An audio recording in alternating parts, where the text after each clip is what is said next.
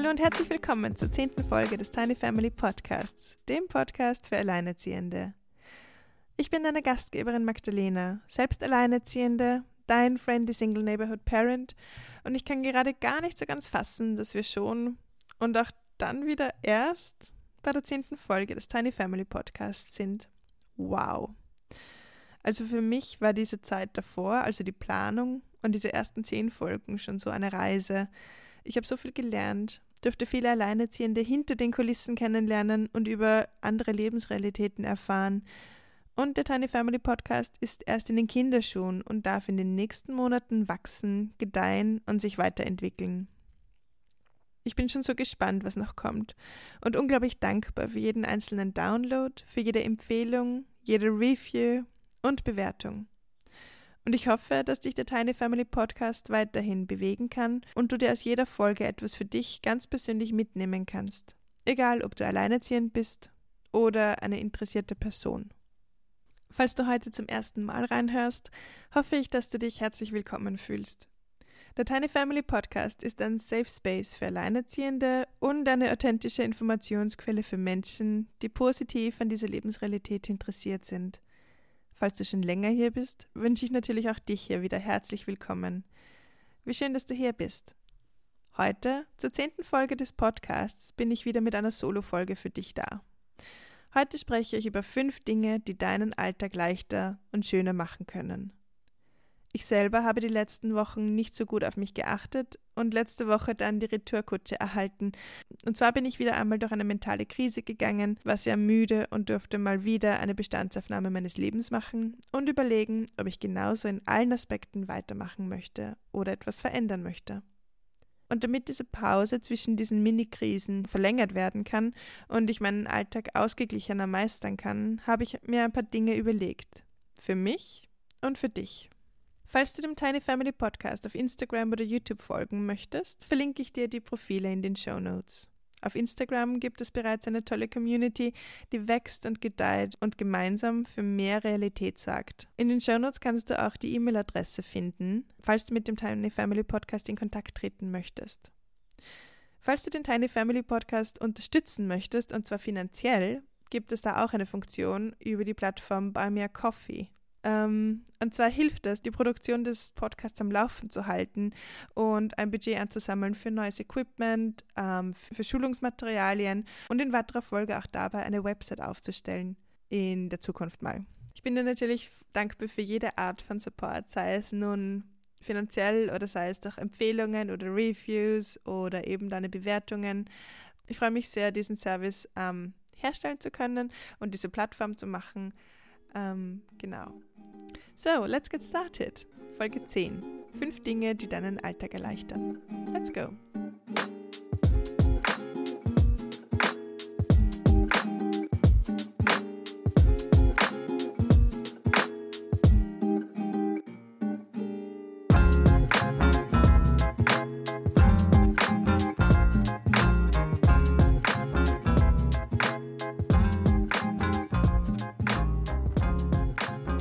Also über die letzten Wochen dürfte ich einige von euch besser kennenlernen und in Austausch treten und ich bin sehr froh darüber.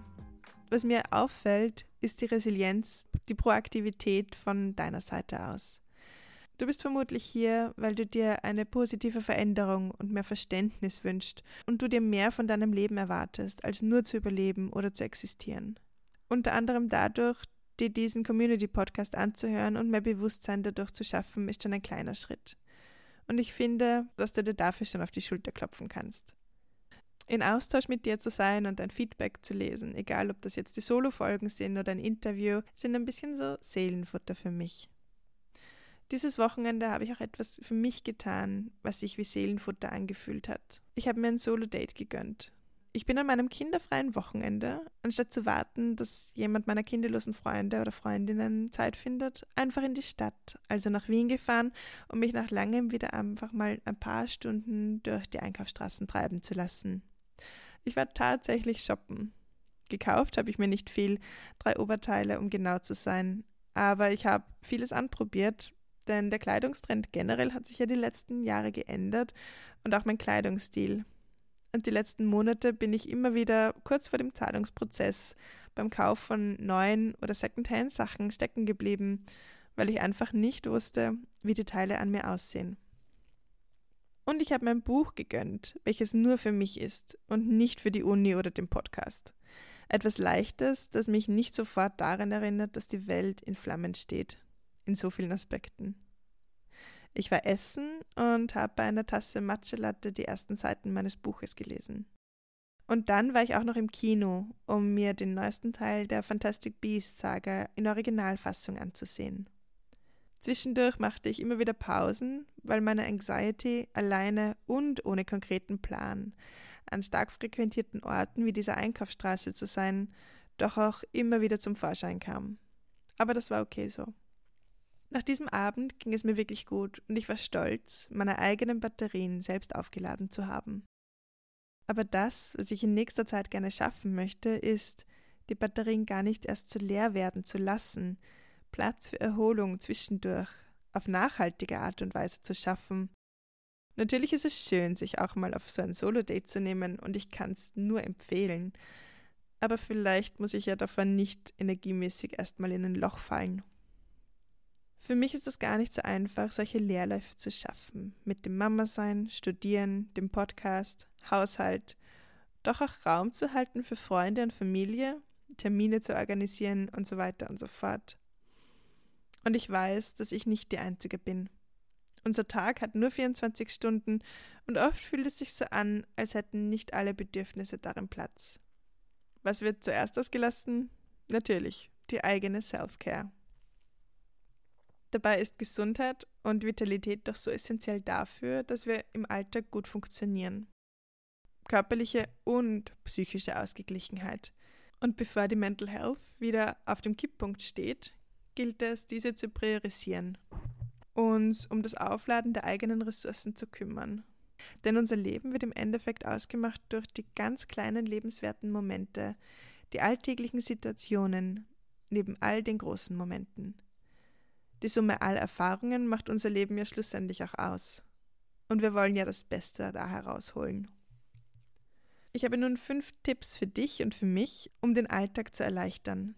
Wie schon gesagt, ich habe Selfcare die letzten Wochen auch etwas schleifen lassen, also vielleicht sitzen wir sogar im selben Boot, wenn du und ich nun wieder schrittweise mit dem Implementieren von energiebringenden Mikro- und Makrohandlungen beginnen wollen.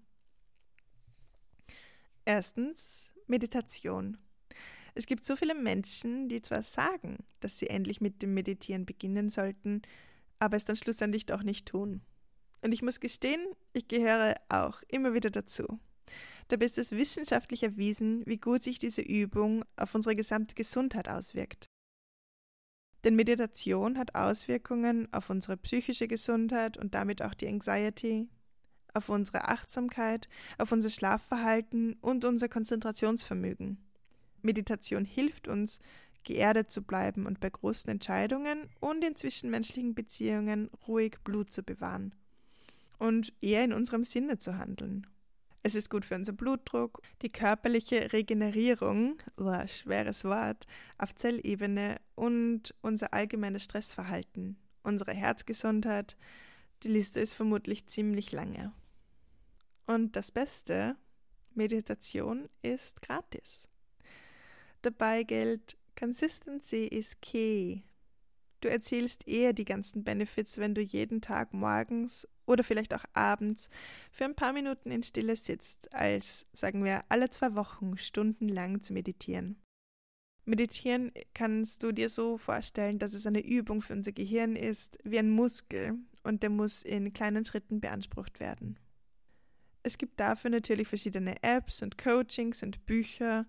Ähm, und ich persönlich habe auch einmal diese Headspace-App probiert. Aber eigentlich kann man sich auch einfach nur auf YouTube Meditationsmusik raussuchen und sich dann auch in Stille hinsetzen. In der Natur mache ich das auch manchmal gerne und da lausche ich einfach den Geräuschen der Welt.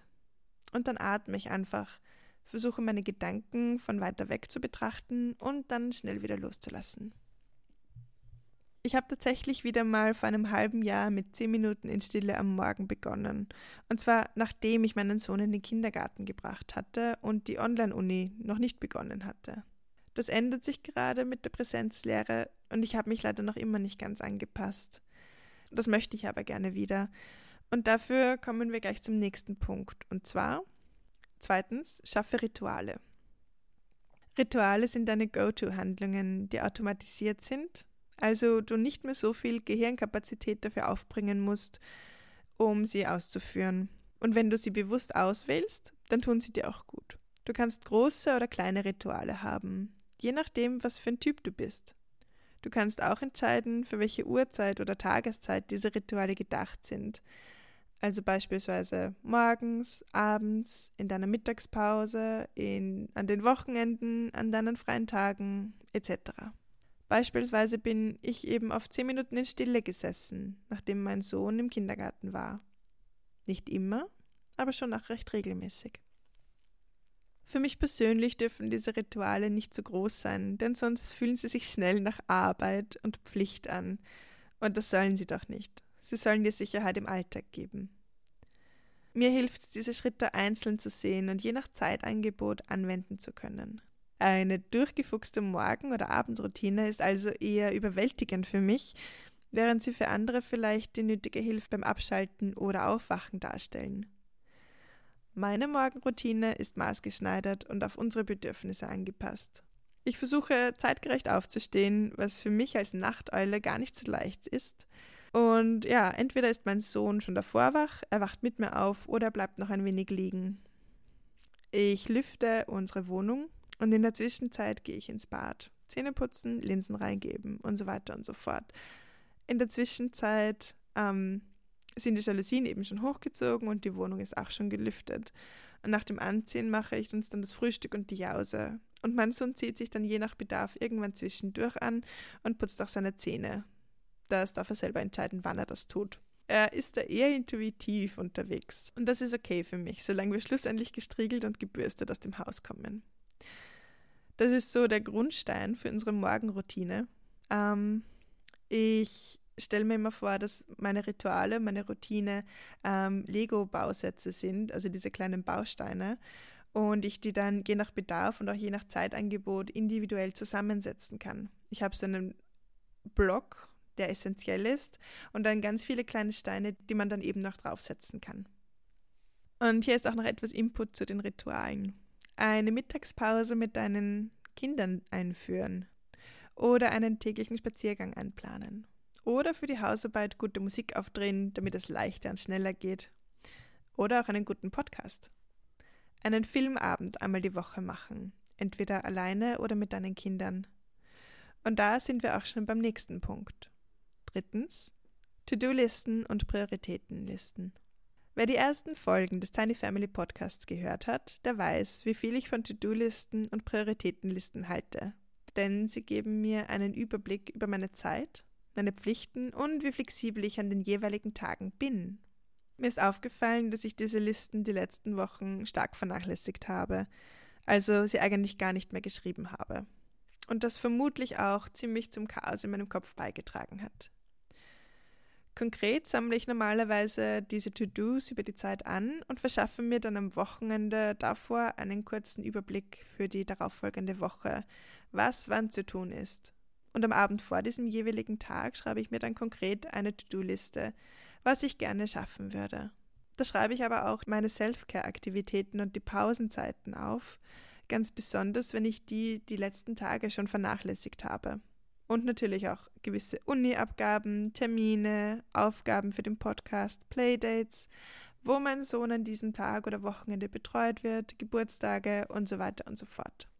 Es geht darum, dass du dich beim Schreiben dieser Liste nicht selbst überforderst und dein eigenes System dazu findest. Ich glaube aber, dass in der heutigen Gesellschaft, in dieser heutigen Zeit, ähm, To-Do- und Prioritätenlisten sehr wohl hilfreiche Tools sein können, ähm, damit wir uns einen guten Überblick über unser hektisches und unser vollgestopftes Leben ähm, machen können. Das muss natürlich individualisiert sein. Viertens, regelmäßiges Reflektieren. Um im Leben voranzukommen, dürfen wir herausfinden, was gut passt. Und auf der anderen Seite, was wiederum weniger gut passt und unserem Wachstum und am Vorankommen hindert. Das können wir durch regelmäßiges Reflektieren schaffen. Beispielsweise spontan, wenn wieder ein großes Thema ansteht, so wie letzte Woche beispielsweise bei mir. Oder eben auch vorgeplant, entweder alleine bei Routinen und Ritualen, wie beispielsweise abends das Journaling oder, oder in der Früh. Eine weitere Form von Reflektierung kann auch mit Hilfe einer Therapeutin oder eines Therapeuten oder eines Mentors oder einer Mentorin sein. Oder eben auch mit Freunden oder Freundinnen, mit denen man sich über Erlebtes austauschen und ohne Verurteilung sprechen kann. Reflexion hilft uns jedenfalls proaktiv, unser Leben in die Hand zu nehmen und eine Grundlage zu legen, um uns stetig weiterzuentwickeln. Nichtsdestotrotz, einen wichtigen Punkt gibt es noch, und zwar fünftens nachhaltige Beziehungen. Wir müssen, wir dürfen Menschen finden und in unser Leben einladen, die sich nach Leichtigkeit und Akzeptanz anfühlen.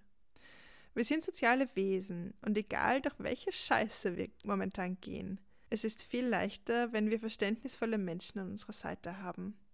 Und das müssen gar nicht viele sein, vielleicht ein oder zwei Menschen, mit denen wir gewisse Dinge teilen können. Was wir wiederum nicht vergessen dürfen, ist auch eine authentische, nachhaltige Beziehung zu unseren Kindern zu pflegen. Denn damit geht es, glaube ich, diesem ganzen Familienkonstrukt einfach viel besser. Unter anderem auch, weil weniger konfliktbehaftet und mehr positive Erfahrungen. Und ich glaube, dass gerade dieser Aspekt für uns hauptverantwortliche Mütter super wichtig ist, denn die Beziehung zu unseren Kindern geht leider viel zu oft in, in unseren alltäglichen Aufgaben unter. Auch wenn wir das gar nicht so wollen. Aber unser Tag hat eben nur 24 Stunden. Und wir leisten die doppelte Arbeit. Hier könnten wieder Rituale helfen oder auch äh, Zeitanplanungen. Beispielsweise das Schlafengehen, ein Wochenendritual und so weiter und so fort. Oder wir schaffen uns ganz bewusst Leerläufe in unserem Tagesplan, um diese Zeiten dann für unsere Kinder ähm, freizuhalten. Das heißt jetzt nicht, dass wir nur in diesen Zeiten mit unseren Kindern spielen oder sprechen dürfen, sondern dass wir dadurch flexibler werden, Sachen herumschieben können und spontaner und liebevoller auch auf unsere Kinder und auf deren Bedürfnisse und, und, auf, und auch auf unsere Bedürfnisse eingehen können. Es geht darum, eine Aktivität zu finden, die ihr gemeinsam genießen könnt. Beispielsweise haben mein Sohn und ich eine Weile lang uns gegenseitig beim Schlafengehen erzählt, was der schönste und auch was der anstrengendste Aspekt des vergangenen Tages war. Und es hat mir viele tolle Einsichten in sein Leben und in seine Wahrnehmung verschafft und mir auch einfach immer wieder aufgezeigt, wie sensibel unsere Beziehung zueinander ist und auch, dass es sehr schnell mitbekommt, wenn es mir nicht so gut geht. Egal wie ihr eure gemeinsame Zeit nutzt, sie soll eure individuellen Bedürfnisse erfüllen und euch auch mal kurz durchatmen lassen. Also, kurze Recap. Das sind die fünf Dinge, die deinen Alltag erleichtern können. Erstens, meditiere regelmäßig. Zweitens, schaffe Rituale. Drittens, mach dir To-Do- und Prioritätenlisten. Viertens, reflektiere regelmäßig. Fünftens, finde nachhaltige zwischenmenschliche Beziehungen und pflege diese. So, das war's für heute von mir. Ich möchte einigen dieser Aspekte gerne wieder etwas mehr Raum in meinem Leben geben und sie regelmäßig in meinem Alltag implementieren. Hat dir diese Folge gefallen? Falls ja, dann empfehle dich sie doch an einen tollen Menschen weiter, der von den Inhalten dieser Folge profitieren könnte. Falls du der Reise des Tiny Family Podcast auf anderen Kanälen folgen magst, stehen in den Show Notes die Links zu Instagram und YouTube. Dort findest du auch die E-Mail-Adresse des Tiny Family Podcasts und den Link zur Website Buy Me a Coffee, falls du den Tiny Family Podcast auch auf finanzielle Weise unterstützen möchtest. Danke für dein Zuhören und dein Interesse. Es bedeutet mir sehr viel, Menschen mit dem Tiny Family Podcast zu erreichen, zu bewegen und in weiterer Folge auch bekräftigen zu können. Ich freue mich über deine Bewertungen, deine Empfehlungen und deine Reviews, denn sie helfen dem Podcast zu wachsen und mehr tolle, Alleinerziehende und Interessierte zu erreichen. So, dass bald schon jeder und jede einen friendly Single Neighborhood Parent in der Umgebung kennt. Nächste Woche wird Yvonne von Getrennte Mama im Interview über die emotionale Selbstregulierung sprechen und ich freue mich schon sehr darauf. Sie ist selbst alleinerziehende Mama, hat einen riesigen Wissensschatz und erzählt auch viel von ihren eigenen Erfahrungen mit großen Gefühlen. Bis dahin, alles Gute. Mena. Okay, ciao, Kakao.